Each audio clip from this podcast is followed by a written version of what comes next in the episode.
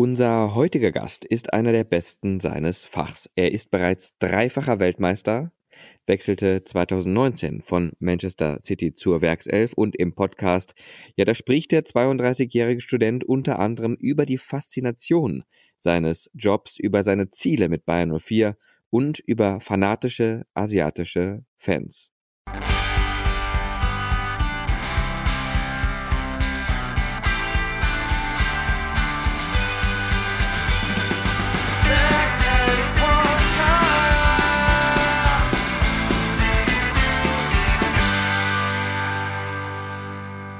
Der Werkself Podcast. Heute mit Kai Deto Wollin. Hallo Kai. Ja, hallo. Das ist mal was ganz Neues, zumindest für mich. Ich spreche jetzt mal nicht mit einem ehemaligen oder aktuellen Fußballer, Geschäftsführer, Trainer, wie auch immer, sondern mit einem E-Sportler. Kai, du bist E-Sportler bei uns. Ja, das ist korrekt. Seit 2019, ne? Ja, genau. Also schon fast, ja, die Zeit geht rum. Die Zeit geht rum. Ich muss dazu sagen, ich habe überhaupt gar keine Ahnung vom E-Sport. Auch deswegen ist das für mich total spannend, weil ich jetzt sehr viel lernen werde, auch im Zuge dieser äh, Stunde und vielleicht aber auch so die ein oder andere Frage habe, wo du vielleicht so ein bisschen schmunzeln musst, aber viele Hörer dann auch denken, ja, das wäre jetzt auch meine Frage gewesen, weil ich glaube, nicht jeder ist so in dieser Welt drin und ähm, kennt sich da gut aus. Hoffe ich zumindest. Ansonsten wird es für viele ein langweiliger Podcast. Ich hoffe, ja, ich hoffe, dass es für die Leute spannend wird, weil ich glaube schon, schon, dass das was, was Neues ist, dass man es gar nicht so auf dem Schirm hat. Und wenn man da so ein bisschen Einblicke bekommt, könnte das schon, glaube ich, relativ spannend werden. Ja, das glaube ich auch. Kurz zu deiner Person. Du bist 32 Jahre jung. Du kommst aus Dortmund. Lebst du auch nach wie vor, ne? Ähm, ich komme aus Düsseldorf, aber ich lebe in Dortmund. So rum. Okay, genau. gut. Und ich sehe dich jetzt, glaube ich, auch gerade in deiner Wohnung in Dortmund, ähm, weil wir machen das hier über eine Videoplattform. Das heißt, wir können uns über den Monitor sehen und die Aufnahme läuft und äh, wir haben aber eben nicht die Situation, dass wir zusammen in einem Raum sind, so wie das ja auch gerne mal gemacht wird beim Podcast.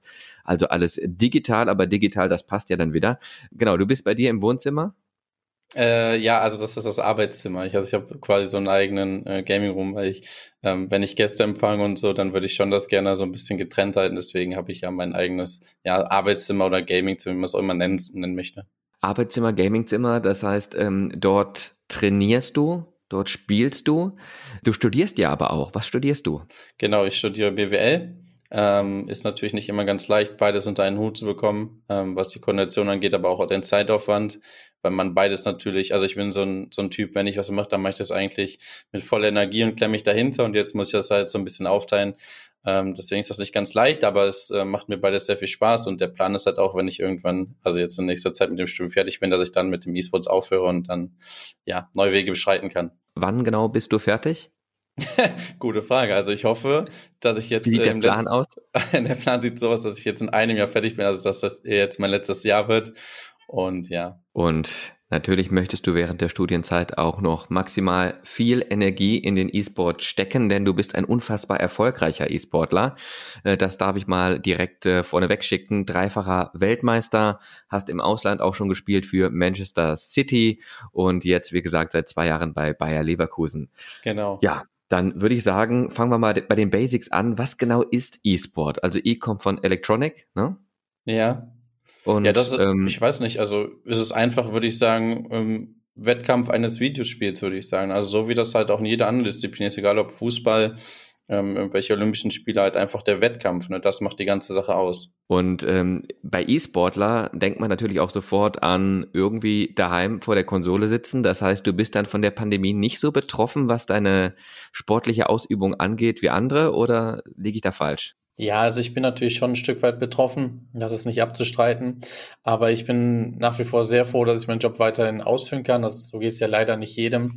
Ähm, man kann einen Großteil der Turniere online spielen, das ist das Gute an der Geschichte, aber normalerweise ist es so, ähm, ab einem gewissen Punkt, wenn man wirklich die Finalspiele hat, die Spiele hat, die jeder sehen möchte, dann finden die meistens an einem schönen Ort der Welt statt, ähm, in irgendwelchen Stadien oder Hallen und äh, das fällt natürlich gerade weg und dementsprechend wird das Ganze natürlich online ausgetragen. Das ist sehr, sehr schade, weil ich den persönlichen Kontakt und diesen persönlichen Wettkampf auch vermisse. Aber das ist dann natürlich ein Opfer, das man bringen muss. Und wie gesagt, ich bin einfach auch sehr froh, dass wir es trotzdem weiterhin ausführen können. Und du spielst normalerweise in Stadien? ja, ich weiß nicht, ob man das als normal bezeichnen kann, aber klar, so eine Weltmeisterschaft oder auch das Finale der deutschen Meisterschaft, das wird schon, ähm, ja, Jetzt ist halt wie alles online aktuell. Ja, wie kann man sich das vorstellen? Es ist ja so, dass die Saison äh, aufgeteilt ist in die Nordwest- und die Südostdivision. Da treten jeweils 13 Teams aus der ersten und zweiten Liga gegeneinander an. Entweder man spielt von zu Hause oder wir von Leverkusen machen so, dass wir uns äh, in Leverkusen treffen und dann zusammen als Team vor Ort den Spieltag spielen. Ähm, das ist natürlich aber auch dem jeweiligen Team freigestellt. Und dann, wenn man eine gewisse Platzierung erreicht, wenn man dann in die Finalspiele oder in die Playoffs schafft, dann finden diese meistens äh, offline an einem bestimmten Ort statt. In den letzten Jahren war das zum Beispiel das Fußballmuseum in, in Dortmund. Okay. Und äh, dann spielt man dort die Spiele weiter. Ähm, also es sind dann keine Fußballstadien, sondern einfach so generelle Stadien, wo man halt Veranstaltungen ja, also, teilhaben lassen kann. Veranstaltungsarenen. Ja, genau. Beispiel.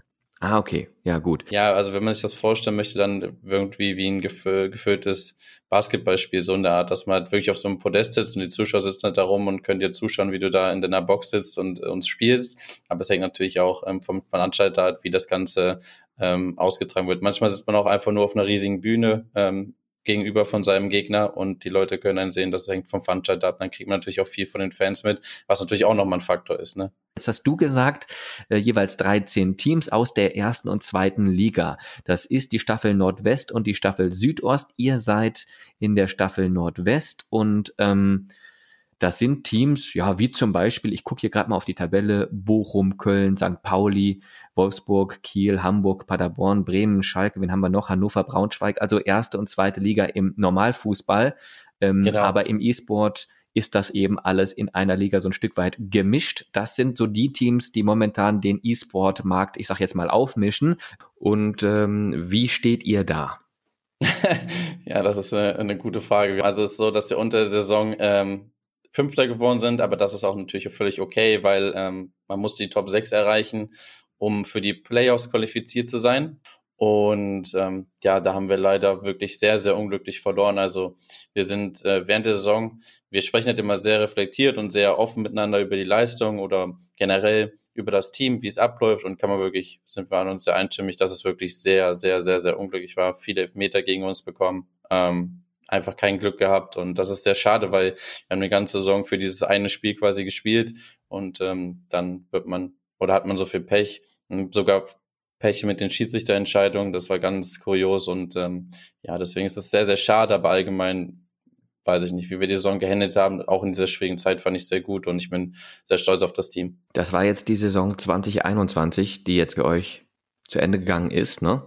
Genau. Ähm, das Ziel vor der Saison war welches? Die Playoffs zu erreichen und dann da so weit wie möglich zu kommen, oder? Genau, also ich würde sagen, das Mindestziel war Playoffs, nachdem wir ähm, letzte Saison Dritter geworden sind. Ähm, war eigentlich, also wir wollen uns nicht verschlechtern, das ist immer so die Geschichte. Aber wenn es dann gut am Ende Fünfter wird und du spielst in den Playoffs, also in der wichtigsten Zeit, deine beste Leistung und äh, kommst da weit, dann ist das auch völlig okay. Ähm, das ist jetzt sehr schade, dass wir es wirklich nicht gepackt haben, weil wir hätten es eigentlich wirklich verdient gehabt. Gegen wen habt ihr da verloren? Gegen Hoffenheim. Gegen die TSG Hoffenheim, okay. Ja.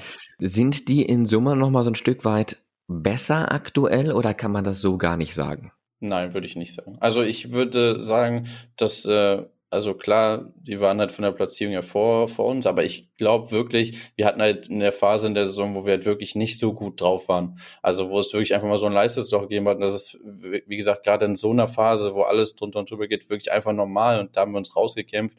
Und jetzt am Ende der Saison haben wir zum Beispiel gegen Gladbach, äh, man spielt ja drei Spieler, jeweils zwei Einzelspieler auf äh, Xbox und Playstation und ein zwei gegen zwei. Und da haben wir ähm, alle Spiele gewonnen und Gladbach war in der, äh, in der Phase Zweiter oder Dritter und die haben wir wirklich vom Platz gefegt unter anderem. Also sie waren richtig gut drauf und ich würde schon sagen, dass wir eigentlich auch der Favorit im Spiel waren und auch die bessere Leistung gezeigt haben. Deswegen ist das äh, wirklich umso ärgerlicher. Die beste Saisonplatzierung für Leverkusen jemals war welcher Platz? Also auch das ist schwer zu beantworten, weil normalerweise bis jetzt, bis zu dieser Saison wurde das so gehandhabt, dass eine Saison ausgespielt wurde, aber dann fanden die Playoffs halt jedes Mal im Einzel statt. Ähm, und ab dieser Saison ähm, wird halt noch zusätzlicher Teamwettbewerb im, im Playoff ausgespielt. Und letzte Saison im Einzelwettbewerb bin ich äh, deutscher Meister auf der Playstation geworden. Also es geht eigentlich nur besser, indem ich hätte noch ähm, das Cross-Console-Final gewinnen müssen. Das heißt, ich muss ein Spiel auf der Xbox spielen und der Xbox-Gewinner muss ein Spiel auf der Playstation spielen gegeneinander. Und das habe ich leider overall verloren. Aber ich würde sagen, das war die beste Platzierung, die wir jemals erreicht haben. Also deutscher Meister auf der Playstation. Jetzt habe ich gesagt, erste E-Sport Bundesliga. Das gibt's ja so nicht. Das heißt ja VBL, hatte ich ja vorhin schon mal anklingen lassen, virtuelle Bundesliga. Äh, gibt's da überhaupt eine zweite und eine dritte? Äh, nee, die gibt es aktuell nicht. Ähm, einfach aus dem Grund, ja, wie gesagt, das ist ja in Zonen unterteilt und da haben wir schon wirklich sehr, sehr, sehr viele Teams. Und ähm, dazu kommt, dass auch noch nicht jede, jede Fußballmannschaft äh, in die VBL integriert wurde. Also es nimmt nach und nach zu. Auch da ist wieder so eine Akzeptanz und auch das Interesse der Bundesliga-Vereine. Aber es ist noch nicht so, dass jeder Verein bei der VBL vertreten ist. Ähm, wer ist da aktuell deutscher Meister? Ja, letzte Saison ist äh, Bremen deutscher Meister geworden. Die Saison haben sie es aber nur auf Rang 10 geschafft und das ist eigentlich richtig erstaunlich, weil der Kader gleich geblieben ist und sie sich nochmal verstärkt haben. Aber das zeigt halt auch, dass äh, FIFA jedes Jahr aufs Neue stattfindet. Ne? Also es kommt jeder, jedes Jahr neue FIFA-Teil raus und da muss man jedes Jahr wieder neu auf, äh, on point sein. Genauso ist jetzt mit Corona, ist natürlich auch eine riesen Geschichte, die uns alle beeinflusst. Dementsprechend, ähm, ja, war das eine sehr schwierige Saison, aber ich finde nochmal, um das zu betonen, wir als Team haben das wirklich sehr, sehr gut gemacht und da bin ich sehr, sehr stolz auf uns. Mhm. Corona beeinflusst? Inwiefern? Ja, das ist für uns natürlich auch, auch eine, eine Umstellung, ne? Also ähm, die sozialen Kontakte so, so äh, einzugrenzen. Ich persönlich mache sehr viel Sport als Ausgleich, das fällt ein Stück weit weg. Ähm, den Abstand oder die Hygienemaßnahmen, die man einhalten muss, das ist schon irgendwie anders, als man das gewohnt ist. Und das war nicht immer leicht. Mhm. Aber trotzdem habt ihr es ja, man kann schon sagen, auch diese Saison wieder ordentlich gemacht. Wer genau ist da im Kader? Also stell doch das Team von Bayern 04 Leverkusen einfach mal vor. Ich weiß, du bist Kapitän des, Kapitän des Teams. Ähm, wer ist da noch bei dir im Team? Unser Team besteht aus vier Leuten. Das ist einmal der Fabian, unser Xbox-Spieler ist am längsten äh, bei Bayern 04 dabei. Dann der Marc, der kommt aus Leverkusen, ist frisch dazugestoßen als Talent, also ist wirklich ein richtig guter Spieler, hat in kurzer Zeit schon unfassbar viel gelernt und auf die Entwicklung kann er wirklich stolz sein. Ähm, die Anna, und das freut mich persönlich auch, dass äh, Frauen im Bereich FIFA oder auch E-Sports etabliert und engagiert sind, ist wirklich eine richtig coole Geschichte und dann natürlich aus meiner Persönlichkeit. Also wir vier bilden das Team, das spielerische Team. Dann gibt es natürlich noch Personen und Leute drumherum, die uns unterstützen ähm, und das Team leiten. Was kann man zur Teamchemie sagen? Inwiefern versteht ihr euch gut untereinander?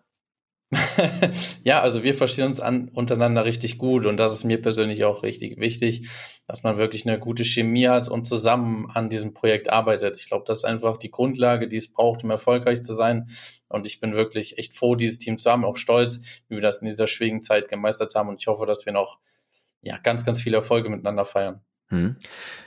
Wenn ich jetzt mal den Transfer schaffe zum normalen Fußball, würde ich sagen, klar, man muss sich gut verstehen auf dem Feld, um funktionieren zu können, um erfolgreich zu sein. Da muss man genau wissen, welche Laufwege hat mein Spielpartner, mein Nebenmann, ähm, welche Stärken, welche Schwächen.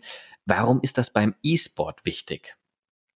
Ja, zum einen geht es darum, ähm, dass man gut miteinander trainieren kann. Das bedeutet einmal, dass man verschiedene Spielstile im Verein hat, dass man sich auf alles vorbereiten kann, aber auch, dass man gerne miteinander trainiert, dass man sich gegenseitig pusht, ist ganz wichtig. Und an einem Spieltag ist es halt einfach so, ähm, dass man füreinander da ist. Also wenn es mal bei dem einen nicht läuft, dass man hinter ihm steht, dass man während des Spiels vielleicht Tipps gibt ähm, und einfach für den anderen da ist, dass er da wirklich seine maximale Leistung immer rausholen kann. Das ist auch nicht zu unterschätzen. Okay, ja, cool. Teams, die man jetzt so gar nicht kennt, gibt es im ja, VBL-Bereich aber nicht, ne? Nein, genau. Also die besteht wirklich nur aus Teams der ersten und zweiten Fußball-Bundesliga. Ja, weil es gibt den Wiesbadener Spieler Sascha Mockenhaupt, ja. der, äh, glaube ich, auch in der Szene gar nicht so schlecht ist. Kennst du den? Ja, klar. Also ich, ich kenne ihn, äh, habe schon mit ihm gegen ihn gespielt und so. Also eine coole Geschichte. Muss man dazu sagen, Sascha Mockenhaupt ist Kapitän des SVW in Wiesbaden, spielt dort seit boah, Jahren mittlerweile schon eine feste Größe in der dritten Liga, auch schon zweite Liga gespielt mit dem SVW in Wiesbaden, also ne, auf dem Fußballfeld draußen, nicht äh, vor der Konsole drin, aber ist eben auch begeisterter E-Sportler. Ist der gut? Ja, der ist nicht schlecht. Also ähm, man misst sich ja ähm, meistens immer in der Weekend League. Das ist so ein Modus, der am Wochenende stattfindet. Da muss man 30 Leute gegen ähm, ja, fremde Spieler spielen und je nachdem, wie Siege man hat, wird man halt in gewisse Kategorien eingerankt, wie gut man ist und der erreicht da schon das oberste Limit. Also der ist wirklich ein sehr, sehr guter Spieler und es ist auch witzig zu sehen, dass jemand, der da äh, ja wöchentlich auf dem Platz steht, dann noch die Zeit findet und auch die Lust hat, dann sich auf der Konsole zu messen und man ihm zuschauen kann, das ist schon, schon cool irgendwie. Da merkt man mal, wie viel Freizeit die, die Fußballprofis haben. ja. Okay, also er spielt neben seinem Beruf als Profifußballer E-Sport. Spielst du auch nebenher, neben deinem Beruf als E-Sportler Fußball?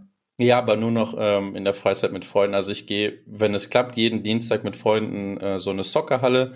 Ähm, wenn das Wetter top ist, gehen wir natürlich auch gerne raus und so. Das ist, also mir macht Fußball unheimlich viel Spaß. Ich habe auch früher mal ähm, zwei Jahre, ähm, da war ich aber 16, 17 bei Fortuna Düsseldorf gespielt und so. Ich kann schon ein bisschen mit dem Ball umgehen, aber ähm, jetzt nicht mehr professionell. Ich glaube, das würde die Ausdauer auch gar nicht mehr hergeben.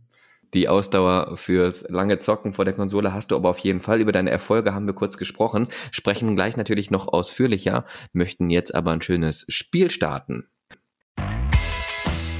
Entweder oder. Genau, das Spiel ist ganz einfach. Entweder oder, das heißt, ich gebe zwei Optionen vor, du darfst dich entscheiden und entsprechend äh, begründen, warum du dich wie entschieden hast. Okay. Stadion oder Wohnzimmer? Stadion definitiv. Also die Atmosphäre, die man da erlebt, die ist, glaube ich, nicht zu ersetzen. Dortmund oder Manchester? Dortmund, definitiv. Weil du dich da mittlerweile heimisch fühlst. Ja, ich, ich äh, fühle mich einfach verbunden zu dem Ort, zu der Stadt, zu den Leuten, deswegen definitiv Dortmund. Hast aber für Manchester City gespielt. Ähm, wie lang ging das und wie war das so? Bist du da auch ab und zu dann hingereist? Äh, wie lief das mit dem Austauschen? Ja, das ging über zwei Jahre und klar, natürlich, das Sprachmedium war natürlich die englische Sprache, ist äh, natürlich logisch. Und ich musste, ähm, oder musste, klingt so gezogen, aber ich bin halt oft drüber geflogen und ähm, das hat sehr viel Spaß gemacht. Ich habe so, also wirklich richtig viel gelernt, aber es war auch wirklich anstrengend, weil wenn du dann halt da wöchentlich zum Teil hinfliegen musst, ähm, ist das nicht, ist das nicht ohne. Ähm, deswegen blicke ich auf eine Zeit zurück, die die einfach, das, also es war mir eine Ehre für diesen großen zu spielen. Es hat unfassbar viel Spaß gemacht. Ich habe ähm, viel gelernt und auch wirklich viel gesehen und bin dann jetzt froh, dass ich jetzt einen Verein gefunden habe bei, bei von Leverkusen, der hat so ein bisschen, wo ich mich halt auch so ein bisschen heimisch fühle, wo ich ähm, mich ja einfach nah an dem Team dran bin und ähm, ja, wo wir in der Bundesliga viel gemeinsam erreichen wollen. Das heißt, du bist wöchentlich hingeflogen, bedeutet, du kennst mittlerweile auch die Stadt ganz gut. ja, also, also wirklich jetzt nicht jede Woche, aber es gab Phasen der Saison, wo ich halt jede Woche hin musste, wenn ein Turnier war. Ähm, und ja, ich kenne auch die Stadt mittlerweile ganz gut, würde ich sagen. Ist eine schöne Stadt? Ähm, ja, ich persönlich bin ein Fan von schönem Wetter, deswegen ist das ein bisschen schwierig, ja zu sagen. Aber natürlich hat auch die Stadt schöne Ecken, so kann man es auf jeden Fall bezeichnen. Betriebswirt oder E-Sport-Trainer? Das ist genau die Frage, die ich mir in die Zukunft stellen muss, aber äh, Stand jetzt würde ich zu E-Sport-Trainer tendieren. Wie funktioniert das? Also beim Fußball weiß man, da muss man einen Trainerschein machen. Ja, wie wird man E-Sport-Trainer? Ja, ich glaube, das ist halt einer der Punkte, die noch wirklich reifen müssen. Der E-Sport hat schon wirklich viele Strukturen auch vom Fußball angenommen, ähm, was sehr, sehr positiv ist und sehr, sehr gut ist. Aber auch da gibt es jetzt noch nicht diesen, diese Blaupause, welchen Weg man bestreiten muss deswegen ist das, glaube ich, einfach individuell, wie, das, wie der Verein das quasi handhabt. Dann bin ich mal gespannt, wie das dann so alles bei dir funktioniert. Wir werden das natürlich weiter verfolgen. Als E-Sport-Trainer wärst du dann, um das nochmal kurz auszuführen, zuständig für eben die E-Sportler eines jeweiligen Vereins, ne? Genau, also einfach würde ich sagen, für diesen, für diesen sportlichen Erfolg in der Abteilung E-Sports. Und das ist ja schon, ja, was Schönes. Definitiv. Und da muss man eine Menge drauf haben als E-Sportler. Also für alle, die das nicht wissen, es geht nicht nur darum, dass man irgendwie gerne in der Freizeit mal so ein bisschen vor der Konsole sitzt und zockt, sondern man braucht zum Beispiel eine hohe Reaktionsschnelligkeit, eine sehr gute Hand-Augen-Koordination. Natürlich auch den Ehrgeiz, den so ein Sportler hat, den brauchst du auch beim E-Sport, eben diesen Ehrgeiz, sich ständig verbessern zu wollen. Du brauchst ähm, ein umfangreiches Spielverständnis, das ist gar nicht so einfach und gute Englischkenntnisse. Wo liegen deine Stärken, wo liegen deine Schwächen? Also ich glaube, was mich so wirklich auszeichnet, ist ähm, wirklich, dass ich, dass ich so, so ein Spiel in gewisser Weise lesen kann. Also ich weiß oft, was der Gegner macht. Ähm, also ich kann sehr viel, sehr gut antizipieren und kann mir sehr gut vorstellen, was als nächstes passiert. Aber auch ich habe so, so einfach so ein so ein gewisses Spielverständnis, das man, glaube ich, nicht so lernen kann. Also entweder man hat so die Gabe zu wissen, was man als nächstes zu tun hat oder eben nicht. Ich würde sagen, das zeichnet mich aus.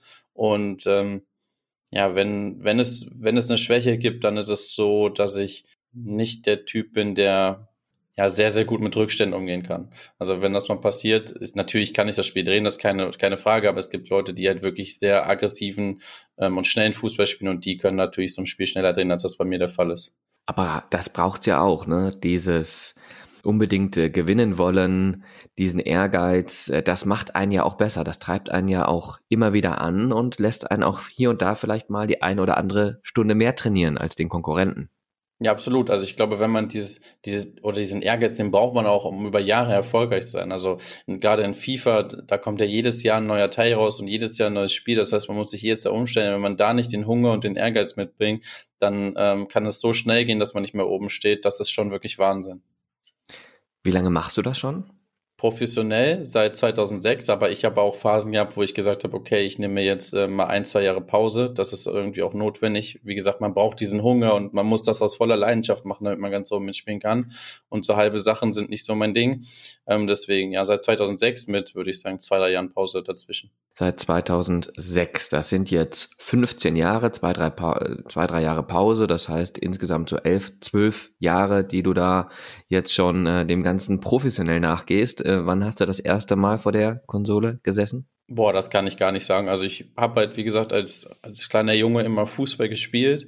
Und ähm, wenn ich dann mal Freizeit hatte, oder ja, ja, kann man schon so ausdrücken, wenn ich mal Freizeit hatte, dann habe ich auch, glaube ich, mal vor der Konsole gesessen, aber ich kann jetzt gar nicht genau sagen, wann das erste Mal war. Und wie viel trainiert man als E-Sportler, als professioneller E-Sportler pro Tag?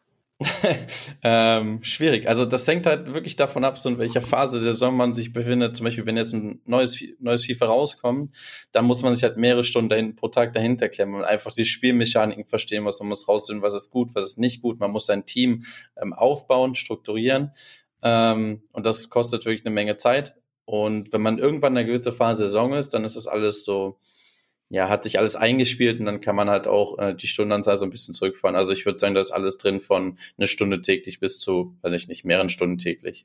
Das ist ja für jemand, der das nur nebenher macht, ein nettes Hobby, ein Ausgleich, so ein bisschen Freizeitbeschäftigung und dann geht man als, ich sag mal, Nicht-E-Sportler immer so mit der Motivation ja an die Geschichte ran, sich jetzt so ein bisschen ablenken zu wollen.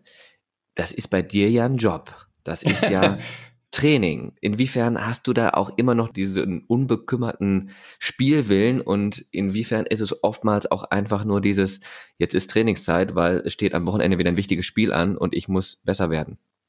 Ich glaube, das hält sich ungefähr die Waage. Ich glaube, wenn man wirklich so lange dabei ist und so viel spielen muss, gibt es normal, dass man Phase immer sagt, ich muss jetzt spielen. Dann muss man das quasi auch professionell sehen und als Job ansehen und dann auch wirklich durchziehen. Aber es gibt auch Phasen, wo ich sage, äh, ich habe jetzt auch einfach Bock zu zocken. Ich glaube, wenn das nicht mehr der Fall ist, dann müsste ich, dann würde ich den Job äh, nicht mehr richtig ausführen können. Aber es gibt natürlich, so wie wahrscheinlich bei jedem anderen auch, ähm, schreiben die Kumpels halt in die Gruppe heute Abend FIFA und dann sage ich, ja, ja gut, da bin ich dann wahrscheinlich eher raus, weil ich auch irgendwann das Spiel nicht mehr sehen kann, äh, wenn ich das schon professionell machen muss. Aber klar, so der Spaß ist natürlich vorhanden, absolut. Aber weil es ja nicht unbedingt physisch anstrengend ist, so wie das Fußballspielen normalerweise draußen, ist es ja schon auch so, dass man mehr Stunden investieren kann, logischerweise am Tag, als jetzt der normale Fußballprofi. Ja, wahrscheinlich schon. Also der Fußballprofi, weiß ich nicht, der bekommt irgendwann Muskelkater oder äh, muss sich natürlich, also darf auch nur natürlich eine gewisse Belastung haben, weil dann der Spieltag ansteht. Ich meine, gut, das ist bei mir auch so, aber ich glaube, dass da die Grenze schon ein bisschen, bisschen höher ist. Also ich glaube, mental kann man mehr verkraften, als das zum Beispiel körperlich der Fall ist. Das stimmt schon. Und wie genau sieht so ein Training aus? als Fußballfan hat man natürlich sofort irgendwelche Passstaffetten im Kopf oder irgendwelche taktischen Dinge, die man da einübt oder man macht heute mal ein Standardtraining oder wie auch immer. Welche Trainingsformen gibt es beim E-Sport? Also im E-Sport ist es so, dass man eigentlich wie ein normaler Spieler einfach nur gegen, also ich zum Beispiel spiele auf Leute einfach auf meinem Niveau. Das heißt, ich spiele gegen andere E-Sportler und durch dieses, alleine durch dieses Spielen und dieses Trainieren wird man automatisch besser. Aber natürlich ist auch bei uns so, dass man gewisse Taktiken trainiert. Also man testet Formationen oder auch zum Beispiel Taktiken wie ständiger Druck aus. Ähm, man trainiert Standardsituationen, so ist es auch. Aber der Hauptaugenmerk ist schon darauf, einfach zu spielen und durch dieses Spielen, durch diese Reibereien wird das Niveau nach oben ja gesteigert. Was ist deine Stärke? PlayStation, Xbox? Ja, PlayStation definitiv. Also Xbox ist äh, nicht meine Konsole. Das liegt aber einfach daran, dass ich mit dem Controller nicht ganz gut zum. Der ist für mich einfach ähm, ja ein bisschen unhandlich, aber das ist einfach so individuelle Präferenz. Ansonsten gibt's da nicht großartig Unterschiede. Also ich höre raus, klar, die, der Controller ist ein bisschen anders, aber ansonsten so vom, vom Spielablauf ist das ähnlich. Ja, das ist schon sehr, sehr ähnlich. Also nicht identisch, aber schon sehr ähnlich. Ich muss natürlich jetzt wirklich auch diese Plattenfragen stellen. Du musst mir das verzeihen. Was verdient man als E-Sportler? Ja, gute Frage. Also ich, ich äh, kann da ja nur für mich sprechen und nicht, nicht für, für andere. Also ich verdiene halt ein gutes Arbeitnehmergehalt, wo ich sage, ich kann, ich kann ein schönes Leben führen. Und das ist halt so eine Geschichte, wo ich sage, also wenn mir das damals jemand erzählt hätte, als ich da, keine Ahnung, mit 18 Jahren angefangen habe und das so ein Mini-Nebenjob war, das hätte ich niemals geglaubt. Und ich bin dafür, naja, auch dankbar, dass ich meine Leidenschaft einfach so ausführen kann. Da hat man natürlich aber dann auch immer den Druck, ähm, entsprechend liefern zu müssen, oder siehst du das gar nicht so? Weil wenn man ja keine Bedeutung mehr hat, dann äh, geht es natürlich dann wahrscheinlich auch schnell ins Abseits, um also in dieser Sprache zu bleiben. Ähm, das heißt, man muss schon auch immer gucken und zeigen, dass man auf dem Niveau permanent noch mithalten kann. Ja, absolut. Also das ist halt auch das, was von den, von den meisten Leuten unterschätzt wird. Ne? Also wenn ich jetzt zum Beispiel jemand Neues kennenlerne und äh, dann sage ich halt, ja, ich bin E-Sportler, dann sagt er immer, ich habe meinen Traumberuf und sieht nur die schönen Seiten, aber es gibt halt auch die, die negativen Seiten, diesen Erfolgsdruck, den man hat. Ne? Das ist ein unfassbar schnelllebiges Spiel und wenn man da mal ein Jahr nicht erfolgreich ist, ähm, kann das wirklich einfach auch schnell vorbei sein. Ne? Und das ist halt schon ein Druck, den man wirklich aushalten muss. Wie hältst du das aus? Ja, schwierig. Also ich bin einfach jemand, der, der wenig an sich ranlässt. Sowohl wenn man, also zum Beispiel als ich einen Weltmeistertitel gewonnen habe und so, natürlich ähm, spricht dann jeder über dich, die, die Medien kommen auf dich zu, aber ich versuche, egal ob das jetzt im Extremfall positiv ist oder negativ ist, versuche alles so ein bisschen von mir wegzuhalten, auf dem Boden zu bleiben ähm, und das einfach, ja, ja, einfach ein bisschen Distanz zu gewinnen. Und äh, das klappt für mich in der Richtung eigentlich ganz gut, aber da muss auch jeder seinen, seinen eigenen Weg finden. Distanz gewinnen heißt auch mal andere Dinge machen, die nichts mit dem E-Sport zu tun haben, denke ich mal, ne? Ja, genau so. Was den Kopf auch. Was machst du da? Wie schaut deine Freizeitgestaltung aus? Ach, das ist eigentlich relativ flexibel. Also ich bin so ein Typ, ich mache unheimlich gern äh, alles, was mit Sport zu tun hat. Also wenn du mich fragst und irgendwas Sportliches machen willst, bin ich eigentlich grundsätzlich immer dabei. Ähm, ansonsten, ja, das, was jeder andere auch macht. Ne? Also ich gehe äh, gerne ins Kino, ich spiele gerne Escape Rooms, sowas finde ich unfassbar schön, aber auch Städtetrips oder so, das ist auch mein Ding. Ähm, ich bin da wirklich sehr, sehr flexibel. Hauptsache, man kommt raus, kriegt den Kopf frei und hat Spaß an der Geschichte. Escape Rooms, was ist das nochmal? ähm, da geht man so einen so einen Raum rein und muss dann quasi Rätsel lösen.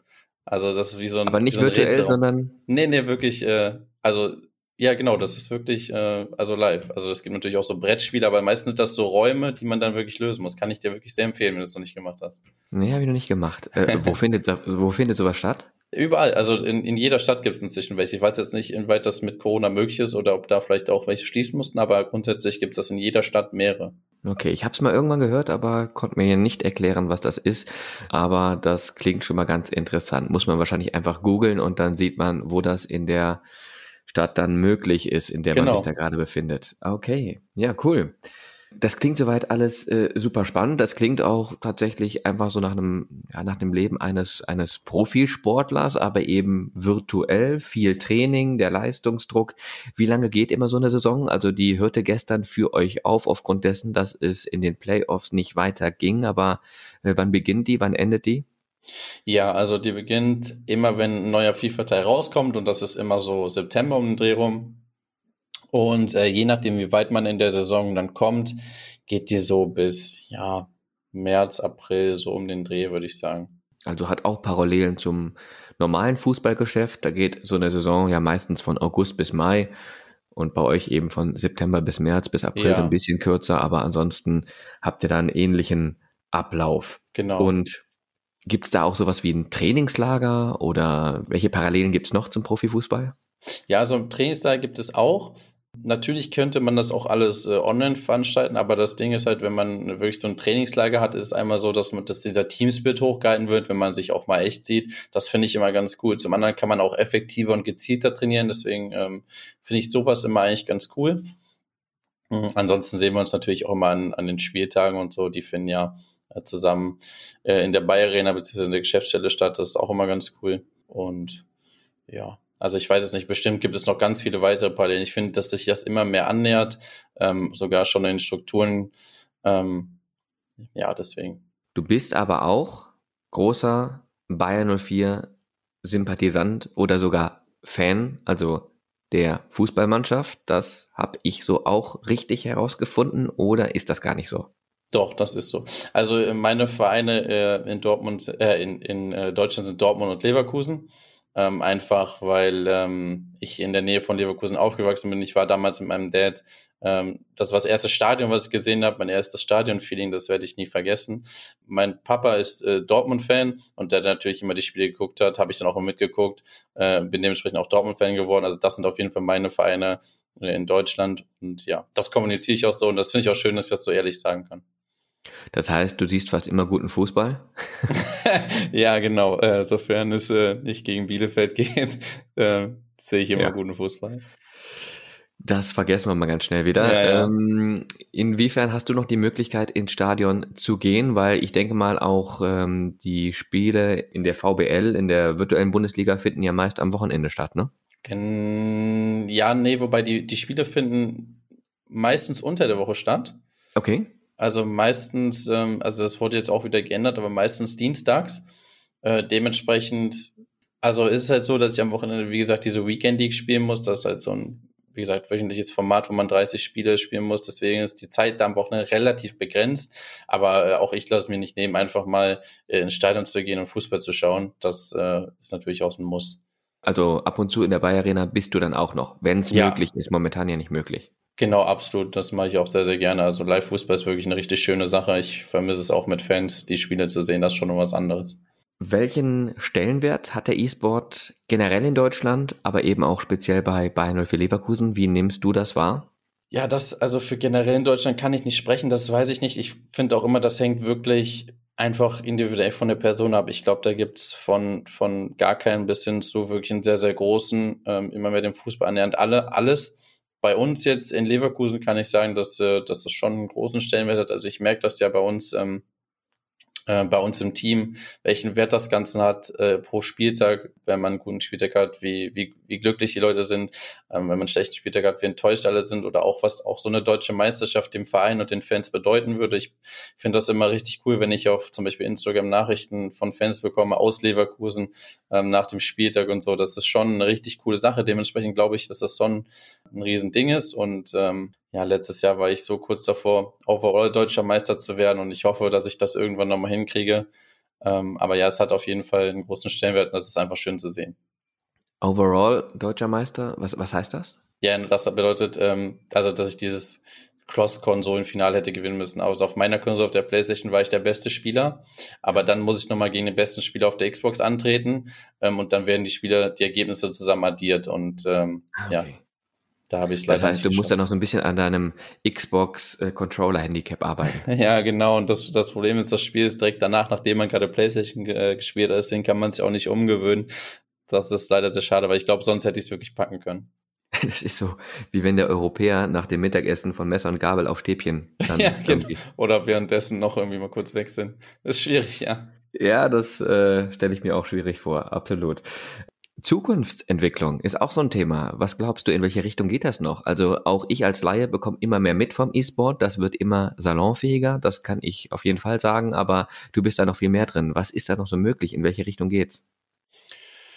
Ja, gute Frage. Also ich glaube, im Endeffekt sind, sind alle Türen offen. Also ich habe ähm, zum Beispiel auch mit dem Vorsitzenden von, von einem Olympischen Komitee gesprochen, dass vielleicht auch mal FIFA oder so ein, äh, so ein E-Sports-Titel halt da auch aufgenommen wird, aber das ist halt auch Zukunftsmusik, aber es waren schon sehr schöne Gespräche. Und ich glaube jetzt auch, wie gesagt, durch Corona ist die Toleranz noch mal hochgegangen. Und ähm, ich bin halt der festen Überzeugung, dass äh, irgendwann parallel zum Bundesligaspieltag vielleicht auch diese E-Sports-Spiele stattfinden, dass wirklich das E-Sports-Spiel auch in einem Stadion stattfindet und dann vielleicht einen Tag später oder Stunden später ähm, das Bundesligaspiel ob es dann letztendlich so kommen wird, kann ich nicht sagen, aber ich glaube, dass da die Chancen eigentlich relativ gut stehen und äh, dass die Toleranz in Deutschland immer weiter äh, steigt und natürlich auch das Interesse, dann ist ja das Wichtige. Interesse ja, muss natürlich immer vorhanden sein. Am Ende des Tages ist es natürlich, ja, das klassische Angebot- und Nachfragespiel. Absolut. Und ich habe schon den Eindruck, dass da immer mehr Leute Zugang zu finden, dass die Community immer mehr wächst. Ähm, ja, die Welt wird ja auch immer digitaler, ne? Deswegen, mhm. da, da liegt der, ja, der Griff zum E-Sport natürlich auch nah, ne? Absolut. Dein Lieblingsspiel ist FIFA 2020 oder gibt es mittlerweile schon FIFA 2021? Nee, das gibt es erst irgendwie im Spätherbst, ne? Das ist, also, das ist FIFA 21 gerade. FIFA 22 kommt dieses Jahr im September, also quasi immer ein Jahr, in Anführungszeichen, voraus. Ja, du merkst, ich bin voll drin. ist kein Problem, deswegen machen wir das ja hier. Ja, absolut. Das, okay, das heißt, ähm, das FIFA-Spiel kommt immer ein Jahr vor dem kalendarischen Jahr raus schon. Ja, genau. Also immer ein paar Ach, Monate vorher im September. Na ja, gut. Gibt es irgendjemand bei Bayern 04, irgendeinen Spieler, der auch gerne mal zockt und vielleicht auch gar nicht so verkehrt ist, den man mal nennen könnte? Äh, FIFA-technisch ähm, kann ich das nicht sagen, weil leider ist kurz nachdem ich zu Bayern 4 gewechselt bin, das mit Corona passiert. Ich habe die Spieler nicht mehr gesehen. Also bis dahin ähm, habe ich die Spieler äh, schon gesehen und wir hatten auch coole Aktionen, wo sie dann zum Beispiel so einen Controller von so einem Sponsor bekommen haben. Ich habe mit Kevin Vollen gesprochen, dass der auch mal gerne zockt. Ähm, FIFA, aber auch andere Spieler. Ich glaube, das wäre äh, so ein Kandidat gewesen. Leider habe ich jetzt danach nicht mehr so in Kontakt gehabt, weil es einfach nicht mehr möglich ist. Ne? Ja, der zockt jetzt in Monaco. Ja, genau. Deine größten Erfolge liegen auf der Hand, zumindest für mich. Dreimal Weltmeister 2011, 2012 und 2017. Das sind doch auch deine größten Erfolge, ne? Oder ja, genau. Okay, also mehr gut. geht eigentlich nicht, ne? mehr kann man nicht erreichen. Ja, das ist auch wie im normalen Sport, sage ich jetzt, das größtmögliche. Welcher dieser Titel hatte für dich den höchsten Stellenwert? Die waren einfach alle in ihrer, in ihrer Art besonders. Der erste ist halt der erste, den vergisst man nicht. Ähm, der zweite ist halt der, wo du sagst, ich habe den verteidigt, das gibt's eigentlich normal auch nicht. Und der 2017 war einfach so, wo ich sage, das war einfach nach so langer Zeit, ähm, mir nochmal zu beweisen, dass ich so weit kommen kann. Das war auch sehr, sehr besonders. Dementsprechend sind alle besonders in ihrer eigenen Art und Weise. Wie läuft da so eine WM ab? Wie viele Spiele hat man? Das ist auch nicht festgelegt, aber ich würde sagen, die besten 16 Spieler treffen sich halt, wie gesagt, an einem Ort der Welt und spielen dann ähm, da nochmal eine Gruppenphase, wo die besten zwei oder drei weiterkommen und dann geht's in K.O.-Runden weiter bis hin zum Finale. Also wie in der echten Weltmeisterschaft ungefähr. Wo fanden die Weltmeisterschaften statt, bei denen du gewonnen hast? Zwei davon in Asien, also 2011, 2012 und 2017. Boah, Frage, weiß ich gar nicht, was war auf jeden Fall Europa. Ich glaube, okay. äh, warte mal, wo war denn das nochmal? Ich kann's, ich weiß nicht, ich kann es nicht sagen. Ich glaube, es war äh, Spanien oder Frankreich, aber ich bin nicht, mir nicht sicher. Egal, du warst im Tunnel. ja, also da kann man wirklich sehen, ich war im Tunnel. 2011, 2012 in Asien, das hat da nochmal einen ganz anderen Stellenwert, glaube ich. Ne? Also, ähm, weil auch viele Innovationen kommen ja aus Asien. Ja, das ist, äh, also in Asien ist das wirklich ganz, ganz verrückt. Also wenn das jemals so in Deutschland wird, das wäre so unfassbar cool auch. Also ich weiß zum Beispiel damals, nachdem ich den Titel gewonnen habe, bin ich halt aus der Box entlassen worden da auf der Bühne und bin dann ähm, Backstage zum Ausgang und da haben halt schon so viele Leute gewartet. Also da mussten Security-Männer kommen, wirklich die Leute weghalten, ähm, weil das waren so mehrere hundert Leute, die dann irgendwie ein Autogramm wollen auf ihren weiß ich nicht, Pullover, T-Shirts oder keine Ahnung was. Die verrückteste Story kann ich vielleicht mal ein bisschen aus dem Nähkästchen plaudern ist, da war ich auf der Straße und da war da halt so ein Pärchen und äh, die Freundin wollte halt ein Foto von mir machen, da dachte ich, ja, okay, das, äh, das passiert halt. Und dann hat sie mich als Hintergrund gemacht mit, mit ihr. Da dachte ich mir, okay, das ist schon ein bisschen komisch, Ach. aber äh, ja. Okay, also die sind da richtig verrückt. Ja, also ich glaube, da ist man wirklich so, ein, so eine Art Held, ne? so ein Nationalheld. Das ist schon verrückt, ja. Irre. Wie viele Leute sind da in so einer Halle, wenn da so eine Weltmeisterschaft ausgetragen wird? Ähm, boah, ich weiß es nicht. Also da waren auf jeden Fall mehrere tausend. Ich glaube so an die 10.000 oder so um den Dreh. Das ist schon ordentlich. Das ist schon wirklich ordentlich, ja. Die Frage, die man sich natürlich stellt, ähm, warum hast du es geschafft, dreimal Weltmeister zu werden als Europäer, wo die Asiaten doch diesen Sport so feiern und so ja groß aufziehen? Also da denkt man doch erstmal, ja, da müssen die Cracks natürlich auch aus dem Bereich kommen. Ja, also die Asiaten, also die sind, was den Bereich FIFA angeht, haben sie auch stark aufgeholt und da gibt's auch definitiv starke Spieler. Aber ich glaube, dass da andere Spieler noch mal populärer sind. Also der E-Sport ist dann noch mal größer und dementsprechend haben die wirklich so eingefleischte Titel, die nicht, also der nicht FIFA ist. Und ich glaube, da liegt halt der Fokus drauf oder lag der Fokus drauf, aber es hat sich auch immer mehr gewandelt. Also dadurch, dass halt FIFA dort gesehen wurde, ähm, und auch Fußball immer populärer wird, ist es halt so, dass da schon ja stark nachgezogen wurde. Wir spielen mehr so digitales Sudoku, oder? ja, viel gewinnt auf höchstem Level. Ich weiß es nicht. Also andere Spiele halt, ne? Okay, verstehe. Und Amerika? Ähm, das gleiche würde ich sagen. Also auch da ähm, ist ja so, dass andere Sportarten wie Football und so wahrscheinlich noch ein Stück populärer sind, aber auch da der FIFA-Bereich hat halt stark nachgezogen. Also auch die bringen halt sehr, sehr starke Spieler momentan ins Licht. Also, man kann festhalten, auf der ganzen Welt entwickelt sich der E-Sport und du bist mittendrin, hast schon drei Titel, die dir keiner mehr nehmen kann. Richtig emotional dann auch die ganze Geschichte für dich gewesen? Also kannst du gerne mal für uns beschreiben. Gab es da, also wie ist das, wenn man Weltmeister wird? Das wird man jetzt nicht jeden Tag.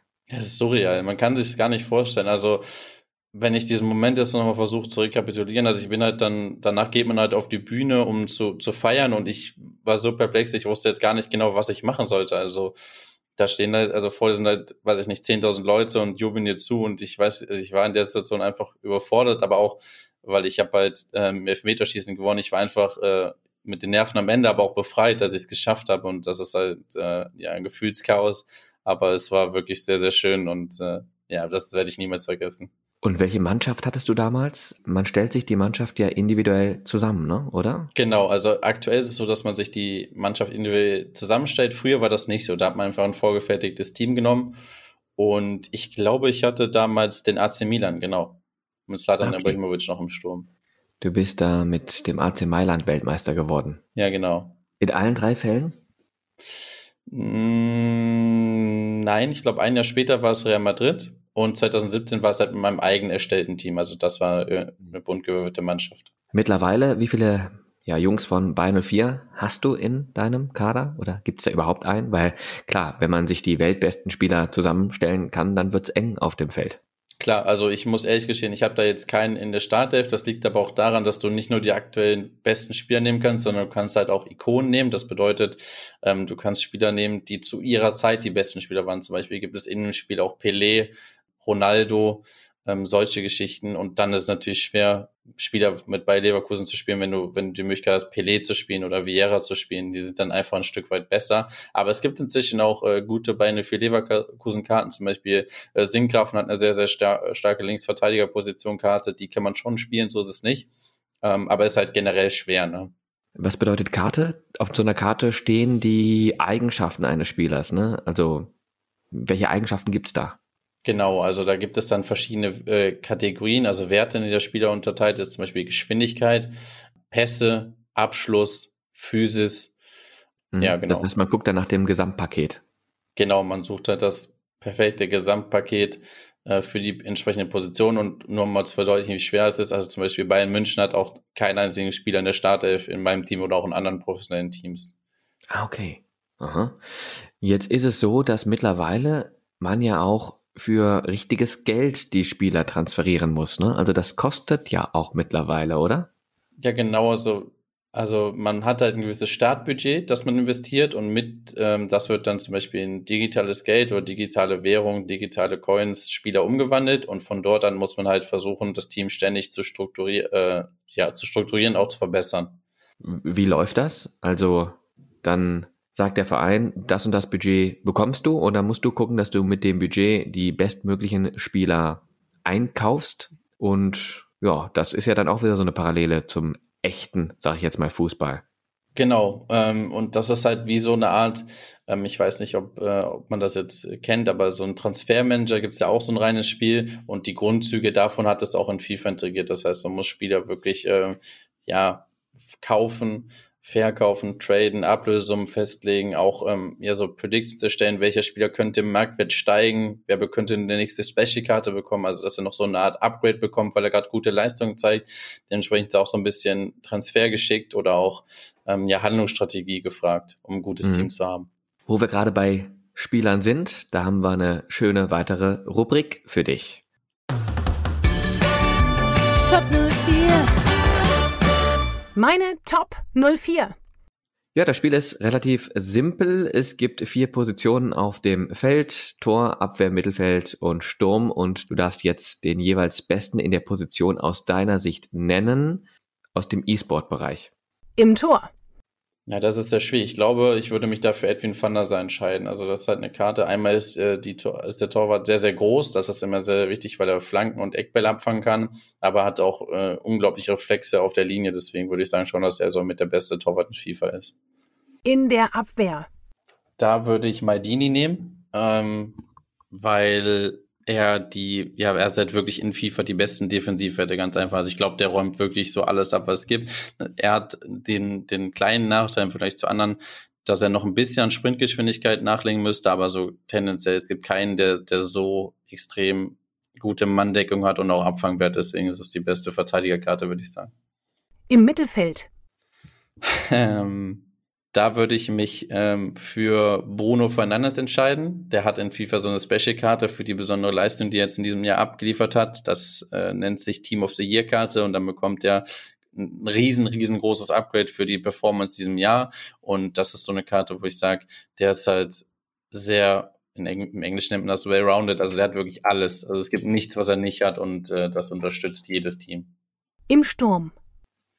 Sturm würde ich mich für Cristiano Ronaldo entscheiden. Ähm, ist aber auch ein Kopf-an-Kopf-Rennen mit ähm, dem anderen Ronaldo zu der damaligen Zeit. Ähm, ja, hat einfach alles, ne? muss man, glaube ich, nicht großartig viel sagen. Einfach so mit der beste Stürmer der Welt.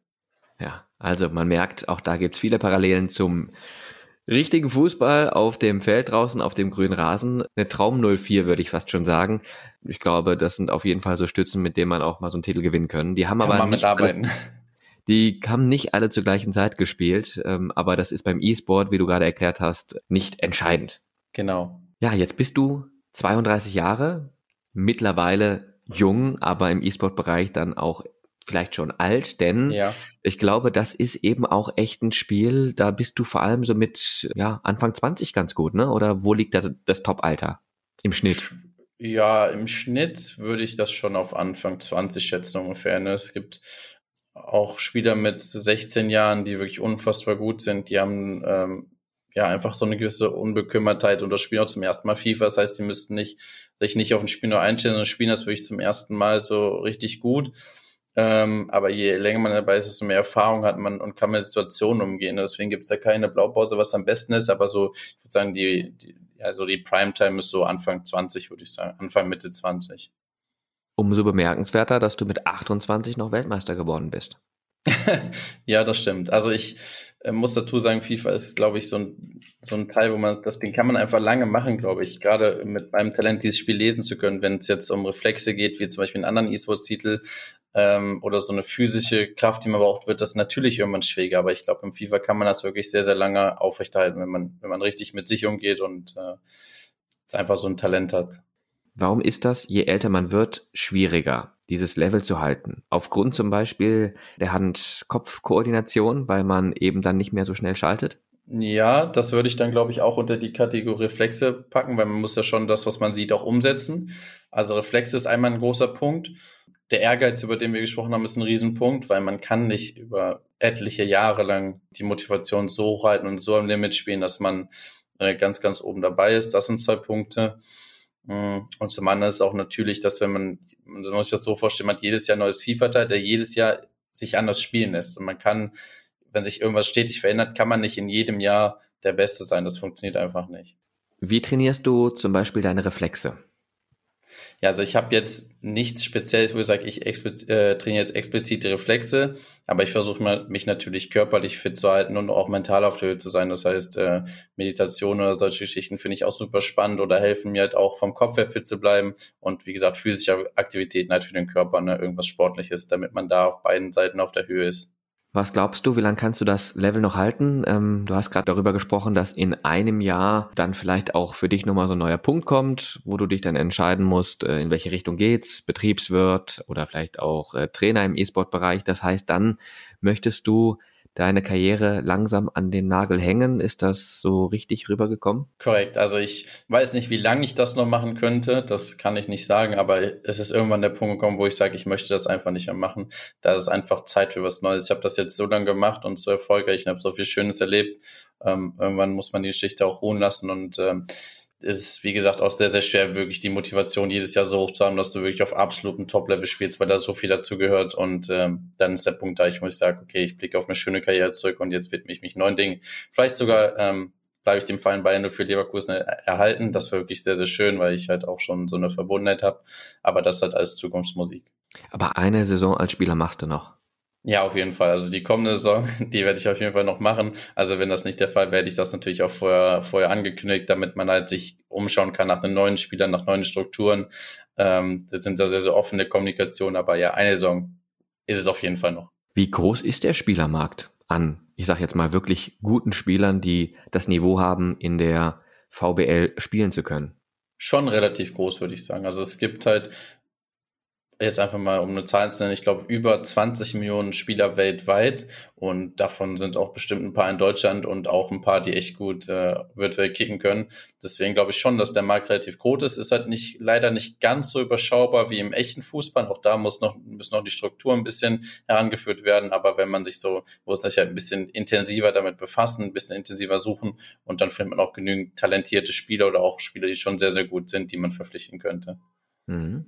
Wie schaut das mit der Verpflegung aus beim E-Sport? Also zum Beispiel beim Fußball weiß man, es gibt da Getränke mit Elektrolyten und äh, ja entsprechende Kost, die man so zu sich nimmt, um fit zu bleiben. Äh, jetzt ist das bei dir ja ein Spiel, wo es natürlich extrem stark auf die Konzentration und Handlungsschnelligkeit auch drauf ankommt. Äh, gibt es da irgendwas und gibt es da auch sowas wie Doping? Soweit ich weiß jetzt nicht, aber also ich bin halt auch niemand, der sich mit dem Thema befasst. Ähm, es gibt auch keine Ernährungsberater oder Ernährungsrichtlinien, das gibt es äh, noch nicht. Da ist noch ein Stück weit jeder für sich selber äh, verantwortlich, gerade eben weil die Strukturen noch nicht so gegeben sind. Aber ich bin immer der Meinung, wenn man körperlich fit ist äh, oder generell mental in einem guten Zustand ist, dann hilft das deinem Spiel auch allgemein. Ähm, dementsprechend ist da jeder so ein bisschen der Eigenverantwortung, sich gesund zu ernähren. Und ähm, ja, da ich sowieso relativ viel Sport mache, geht das so einher und ist für mich eigentlich auch keine große Geschichte. Wie lange dauert so ein Spiel? Zweimal sechs Minuten. Aber mhm. dann kommt halt noch sowas dazu, dass man äh, die Mannschaft ein, einstellen muss, den Spieler ins Spiel einladen muss. Also insgesamt so 20 Minuten pro Spiel, würde ich sagen, circa. 20 Minuten pro Spiel. Du hast gesagt, es gibt so, so einen Wettbewerb, da spielst du 30 Spiele am Wochenende. ja, richtig. Also gut, wenn du jetzt mehrere Spiele hintereinander spielst, dann äh, ist das nicht so, dass das 21 Minuten dauert, weil ähm, ja, ist ein bisschen schwieriger zu erklären, aber da geht es ein bisschen schneller. Da würde ich ungefähr, sagen wir mal, 15 Minuten pro Spiel rechnen. Und manche Spieler verlassen halt vorzeitig das Spiel, weil sie sehen, dass sie keine Chance haben. Also kann man natürlich schlecht jetzt eine Zahl festlegen, aber so 10 Minuten pro Spiel würde ich jetzt overall festhalten. Ja, da bist du da aber auch schon so, ich sag jetzt mal, drei, vier Stunden Minimum am Stück da unterwegs. Ja, also das teile ich ja meistens ein, dass das so wirklich so zwei, drei Stunden Freitag, Samstag und Sonntag sind und dann komme ich mit unter zehn Stunden auf jeden Fall, denke ich mal hin. Ach nee, dann geht's ja. ja gut, ich meine, wenn man jetzt mit Freunden ist und einfach mal so ein Spielabend hat, dann zockt man wahrscheinlich auch so zwei, drei Stunden. Gut, ich muss ja. das dann über drei Tage machen, aber also wenn man das pro Tag und jede Woche ja, ja gut, jetzt ja, ist gut. plus minus, plus minus. Plus minus. Jetzt gibt's ja auch eine Weltrangliste, ne? Genau. Wo stehst du da und was war bislang deine beste Platzierung? Ja, also äh, Welt, Weltrangliste, da klar, ich habe halt den Weltmeistertitel gewonnen, aber letztendlich ist es nur äh, wichtig, ob man die unter die am Anfang 64 Besten kommt, weil man dann für Turniere eingeladen wird und irgendwann unter die be besten 16. Ähm, das habe ich jetzt leider die Saison nicht geschafft, weil es halt irgendwie das ist halt irgendwie sch total schwierig gewesen. Ne? Also ähm, die Saison war echt äh, drunter und drüber, das habe ich leider nicht geschafft ähm, und mich dann auch irgendwann auf den deutschen Wettbewerb konzentriert, weil es einfach ähm, an der Stelle dann auch wichtiger war. Aber ja, also mit drei, Weltme äh, drei Weltmeistertiteln stand ich da schon mal auf der Eins. Ja, gut, das ist doch mal was. Dass ja. man das mal geschafft hat, ist doch auf jeden Fall eine ganz, ganz große Geschichte. So, wie schaut deine familiäre Situation aus? Weil ich kann mir vorstellen, man braucht ein Umfeld, das so ein bisschen Verständnis auch dafür hat. Absolut. Also ich bekomme von meiner Familie wirklich äh, immer richtig Unterstützung. Die sind, glaube ich, meine größten Fans. Das ist immer schön mit anzusehen. Also das fände ich generell schön, dass unabhängig davon, was ich mache, dass ich da Unterstützung bekomme. Und äh, von meinen Freunden ähm, und von, meinen, von meiner Freundin damals auch. Also ich habe äh, eigentlich immer Unterstützung bekommen. Das ist mir auch sehr, sehr wichtig. Also wenn man mit mir befreundet ist oder zu tun hat und das so nicht akzeptieren kann oder ich da nicht so die Unterstützung bekomme, dann ist es halt auch einfach schwierig, weil es mein Job ist und meine Leidenschaft und ich das gerne mache. Verheiratet bist du nicht? Nein, bin ich nicht. Und keine Kinder? und keine Kinder, nein. Ich glaube, das sind auch alles Dinge, die macht man dann besser nach der E-Sportler-Karriere, oder? ja, ja, also es gibt tatsächlich schon E-Sportler, die haben Frauen und Kinder. Aber ich würde sagen, der Großteil, äh, auch wegen des Altersniveaus, aber der Großteil einfach nicht. Vielleicht ist das wirklich eine Geschichte für nach der Karriere, wer weiß. Okay. Dann vielleicht noch am Ende ein Hinweis, wann man dich demnächst wieder sehen kann und wo. Du hast gesagt, äh, YouTube wird da gerne genutzt und Twitch. Das sind so diese beiden Plattformen, wo man immer mal verfolgen kann, was bei Leverkusen im E-Sport-Bereich so macht, was du speziell auch machst. Gibt es da demnächst wieder, mal wieder irgendwas, wo man sagt, äh, da bitte einschalten? Klar, auf jeden Fall. Also wer Bock hat, ähm, sehr, sehr gerne einfach jeden Freitag bin ich auf Twitch TV und dann slash B04 eSports aktiv. Da einfach mal äh, reinschauen und Hallo sagen, wer Interesse an dem Thema hat. Ich glaube, ich glaub, wir haben da immer eine richtig coole und lustige Zeit. Ich spiele FIFA, unterhalte mich mit den Leuten, beantworte Fragen und so. Das ist schon immer eine coole Runde. Und ansonsten natürlich geht's nächstes Jahr aufs Neue los mit der deutschen Meisterschaft und dann greifen wir wieder an. Und bei Instagram findet man dich wo? Genau, Deto-Official, da bin ich natürlich auch aktiv und äh, zeige den Leuten so Einblicke von meinem Alltag oder wenn ich mal was unternehme. Stark. Jetzt wissen wir Bescheid. Vielen Dank. Ich habe viel dazugelernt, muss ich echt sagen. Also hätte ich jetzt eine Konsole, ich könnte jetzt glaube ich auch mitspielen. ja, geil. Also, also Kreisliga-Niveau dann noch, aber man kann sich entwickeln. Das haben wir ja heute gelernt. Ja, richtig schön. Vielen, vielen Dank für so viele Infos, fürs wirklich nette Gespräch und wir machen es so wie immer. Ich gebe jetzt noch mal kurz einen Hinweis auf die nächste Folge. Die, liebe Werkself Podcast-Hörerinnen und Hörer, gibt's am Dienstag, den 6. März. Da unbedingt wieder einschalten. Ähm, den Gast verrate ich noch nicht, aber wieder ein anderes Thema, wird wieder spannend und es lohnt sich. Und auch heute gehört dem Gast das letzte Wort, also bitte. Ja, also erstmal möchte ich mich natürlich bei dir bedanken für die Einladung. Hat mich super gefreut. Das war mein erster Podcast. Ähm, war eine super spannende und coole Geschichte. Ähm, ansonsten ja, einfach schöne Grüße an alle Hörer. Freut mich, dass ihr so lange dabei gewesen seid und fürs Thema interessiert habt. Und ja, ansonsten wünsche ich euch ganz, ganz viel Spaß beim beim, beim Fußballschauen. Ähm, wenn ihr Bock habt, schaut gerne mal auf Twitch vorbei und ansonsten viel Erfolg für die restliche Saison. Hoffentlich schaffen wir noch die Champions League Plätze und bis ganz bald.